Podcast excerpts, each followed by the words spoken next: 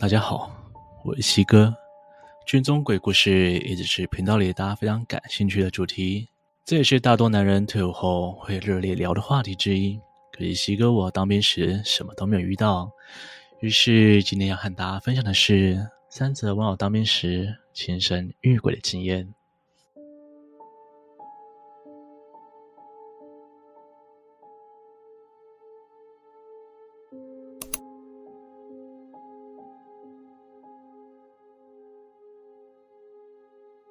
若干年前的夏天，我在某个空军基地当兵。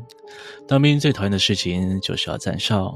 我想有站过的人都知道，有一天轮到我站夜哨，由于站哨的地点在机场跑道旁，距离寝室有点距离，所以必须骑脚踏车过去。由于是第一次站那个夜哨，所以由班长带着我骑脚踏车过去的。半夜的军用机场真的很黑，如果脚踏车没有装灯的话，就看不到太远的距离。班长带着我骑了一段距离后，远远的，突然就听到人大喊：“站住！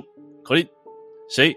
班长马上停下，也大声喊回去：“我是某某连某某班班长，口令是尽忠爱国。”远方传来回应：“班长好。”接着班长又继续带着我往前骑，往前骑了一段距离后，黑暗中隐约看到一个人的影子。我心想，应该就是前一班的哨兵吧。报告班长，一兵某某某回报，没有任何异常。好，所幸这个旅大是新兵，第一次站哨。你好好的教他要怎么站哨，没有其他什么事情的话，我就先离开了。是班长。随后班长骑着脚踏车离开，班长才走没多久，整个机场跑道又恢复一片黑暗。哎，学弟，你这边坐着，这个哨其实很轻松啊，有听到脚踏车的咔啦咔啦声，再站起来问口令就好。你先把步枪放那边就好了。呃，好，谢谢学长。我跟学长坐在地上，有一句没一句的聊着，要不然两个小时实在很难熬。聊着聊着，我开始有点睡意，突然传来咔啦咔啦、咔啦咔啦的声音。诶，学弟，赶快起来，有人来查哨了！听到学长这样说，我赶紧急急忙忙拿起步枪，然后站在学长的旁边。站住！口令，谁？学长朝着声音方向大声喊着，但是却没有任何的回应。咔啦咔啦的声音持续不断的响着。站住！再不报口令，我要开枪哦！远方仍旧没有任何回应。咔啦咔啦的声音也越来越近。学学长怎么办？是真的要开枪吗？可我也不知道啊。我们我们遇过这种情况，在几乎伸手不见五指的黑暗环境中，持续不断的咔啦声真的让人惊惊胆跳。不管你是谁，我要开枪喽！学长把步枪上膛，举枪瞄准声音的方向，但是始终不敢动手开枪。我也跟着学长把枪举起，但是我却紧张到忘了上膛。咔啦咔啦的声音几乎已经到了我们的前面，但是我和学长完全没有看到任何人影，面面面相觑的对望。突然，一阵极冷的冷风吹向我们两个人，冷风中还带着咔啦咔啦的声响。我跟学长都吓到不能动弹，连找寻声音是从哪边传来的都不敢。约莫过了几秒之后，那咔啦咔啦的声音慢慢跑到我们身后，然后声音离得越来越远。我跟学长两人一身冷汗，惊慌失措地看着彼此，眼泪都快飙出来了。学学学学长，那那是什么？我我也不知道啊。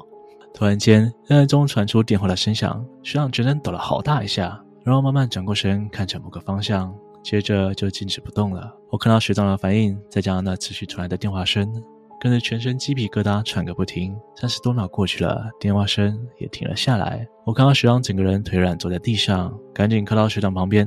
呃，学学长，刚刚那个电话声是怎么回事啊？学长吞了吞口水，才用颤抖的声音跟我说：“唉。”刚刚那个电话声是一个已经废弃的军火库传来的，那个军火库离我们现在的位置不远，可问题是那里早就什么都没有了。自从有位阿兵哥在里面自杀之后，里面的东西早就撤光了，怎么可能有电话声呢？我跟学长背对背站起来，拿着步枪紧接着，两个人都怕又出现什么奇怪的声音。不知道过了多久，突然又传出咔啦咔啦的声音，站站站住！口令。你你谁？呃，我是一等兵某某某，口令是精忠爱国。哦，我来换哨的。接着就看到微弱的灯光敲门过来，我跟学长才松了一口气。过来换哨的学长看到我两个脸色发白，有点很担心的样子，问我们：“你们两个是怎么回事啊？为什么脸色那么差？”我正想开口说话，跟我一起站哨的学长马上先开口：“呃，不，没事没事没事，就就身体有点不舒服啊。学弟说他肚子有点痛，所以脸色才这么糟糕啊。”哦，是这样哦。嗯，那那某某某，你先带学弟回去啊。昨天班长刚有交代啊，让你下校的时候顺便把学弟带回去。好，我知道了。嗯，那我就先带学弟回去了。呃，你辛苦了。交接完之后，学长就带着我骑脚踏车往寝室的方向走了。学长，刚刚你怎么不跟另外一个学长说？我话才说到一半，学长就出声制止我，不要说话了，先回寝室再说。接着学长就加快速度骑他的脚踏车，我也赶紧在后面跟着。回到寝室之后，学长叫我赶快回房间，说今天晚上发生的事情不要再谈了。然后学长就跑回寝室了。我回到自己的寝室之后，躺在床上用棉被蒙着头，想着刚刚发生的事情。也不知道过了多久，就昏昏沉沉的睡着了。接下来班长他们再也没陪过我去站哨了。这就发生在我四个月新训期间的事情。记得那天晚上吃完晚餐，就跟平常一样，在集合场排队，跟班长领着烟，准备去抽烟室抽烟。通常我们抽完烟，就要立马在一楼的连集合场集合点名。在抽完烟的当下，感觉肚子非常的痛。我们平常白天晚上二三楼厕所是不开放的，灯都是关着，只开放一楼厕所。这时我本来气的走向一楼的厕所，但因为平时只有开放一楼的厕所，这样弟兄们卫生又非常的差。马桶非常的不干净，看来看去，我选择偷偷往二楼的厕所。刚上楼梯，二楼的灯都是暗的。这时好不容易终于跑到二楼厕所前，我突然有点疑惑：二三楼厕所不是不开放吗？怎么电灯是亮着的？撑到一半，失忆再度来袭。这时我不敢三七二十一，先去上厕所比较重要。心里想着可能有长官或弟兄在上厕所，所以就不以为意了。一进去厕所，总共有四间，选择离门口比较近的那一间。我把裤子脱掉，准备上厕所，突然听到“嘣”一声，前面不知道哪间厕所门被人很用力的关上。这时我被吓到缩了回去，想说是哪个同梯这样恶作剧。刚好厕所都有门缝，可以看到外面。我心里就想，我来看一下是哪个班的，等等我也来吓你。后来蹲了厕所大概五到十分钟，还是看不到人从我前面过去，因为我是第四间，通常前面三间上完的人都会从我门前过去。我想说，有可能这位同梯或是长官刚上完厕所出来，又肚子痛，折返又进去蹲了。正当我不以为意时，发现集合时间好像要到了，我赶紧穿好裤子前往集合地点。平常我们如果二楼厕所的灯没关，被班长知道一定会被骂。我顺便喊了一声：“里面还有人吗？”好像都没回应。这时，我顺手把二楼厕所灯关掉，迅速的跑到一楼集合场。但在一楼集合场集合的同时，我却看到二楼的厕所里面的灯还是亮着。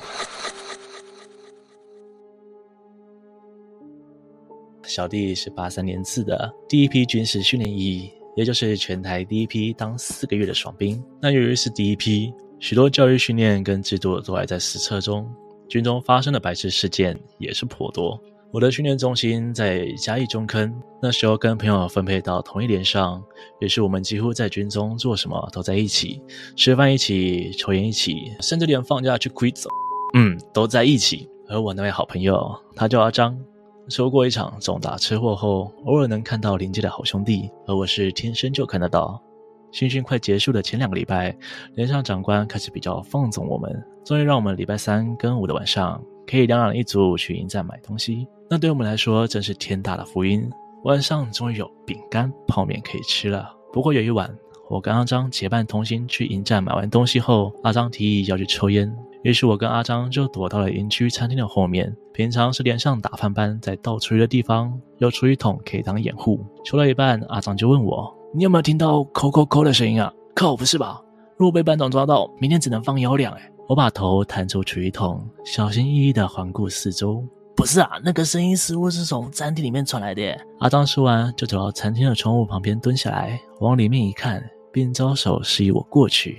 我好奇也跟了上去。怪了，这时间点没有人站哨啊，站哨也不会站在讲台上。那个扣扣声是军靴落地的声音。我跟他从窗户看进去，里面餐厅里是全暗的，只有微弱的月光透进来。但很明显，有一位全副武装的弟兄拿着六五 K Two 在讲台上来回走，至少走了四五次，动作很慢，似乎在思考什么事情。哎，我们先回去啊！哎，说不定是那个营区被罚学长啊！你也知道他看我们四个月很不爽啊！啊，万一让他知道我们这边抽烟，明天铁定要两才能放假哎！等一下，你看，你看，他还这么小，你看他。阿昌突然叫我往里面看去，只见那副全副武装的仁兄突然把六五 K two 顶在下颚上，嘣的一声，那位仁兄应声倒地。由于我在入伍前是从事殡葬业的，所以心中并没有太大惊恐。啊你啊，出了命，快快，我赶紧去报报班长，快点啊！阿张扭头拉着我的手臂就要跑。就在瞬间，身后又传来了“扣扣扣”的声音。我跟阿张再次回头一看，刚刚台上那位仁兄已经不见了，取而代之的是另一位黑色身影，而那身影跟刚刚的一模一样，已经从讲台上下来，在中间的走道上来回走，重复刚刚的动作。接着又是“嘣”的一声，重点是他离我们越来越近了。唉，阿张后来以百米十秒的速度跑回连上。不夸张，回到连上之后，他马上跑去寝室换裤子。他真的吓尿了，而我因为没有跟他两两一组走回连上，所以被留到幺两才放假。干！今天的故事就分享到这边，大家觉得哪一则故事最恐怖呢？以上故事都是网友真人真事哦。这里要感谢三位网友授权的故事分享。如果喜欢我的频道，请别忘了帮我按赞、订阅、分享，并且开启小铃铛，才会错过最新上片的通知哦。我是西哥。我们下次见。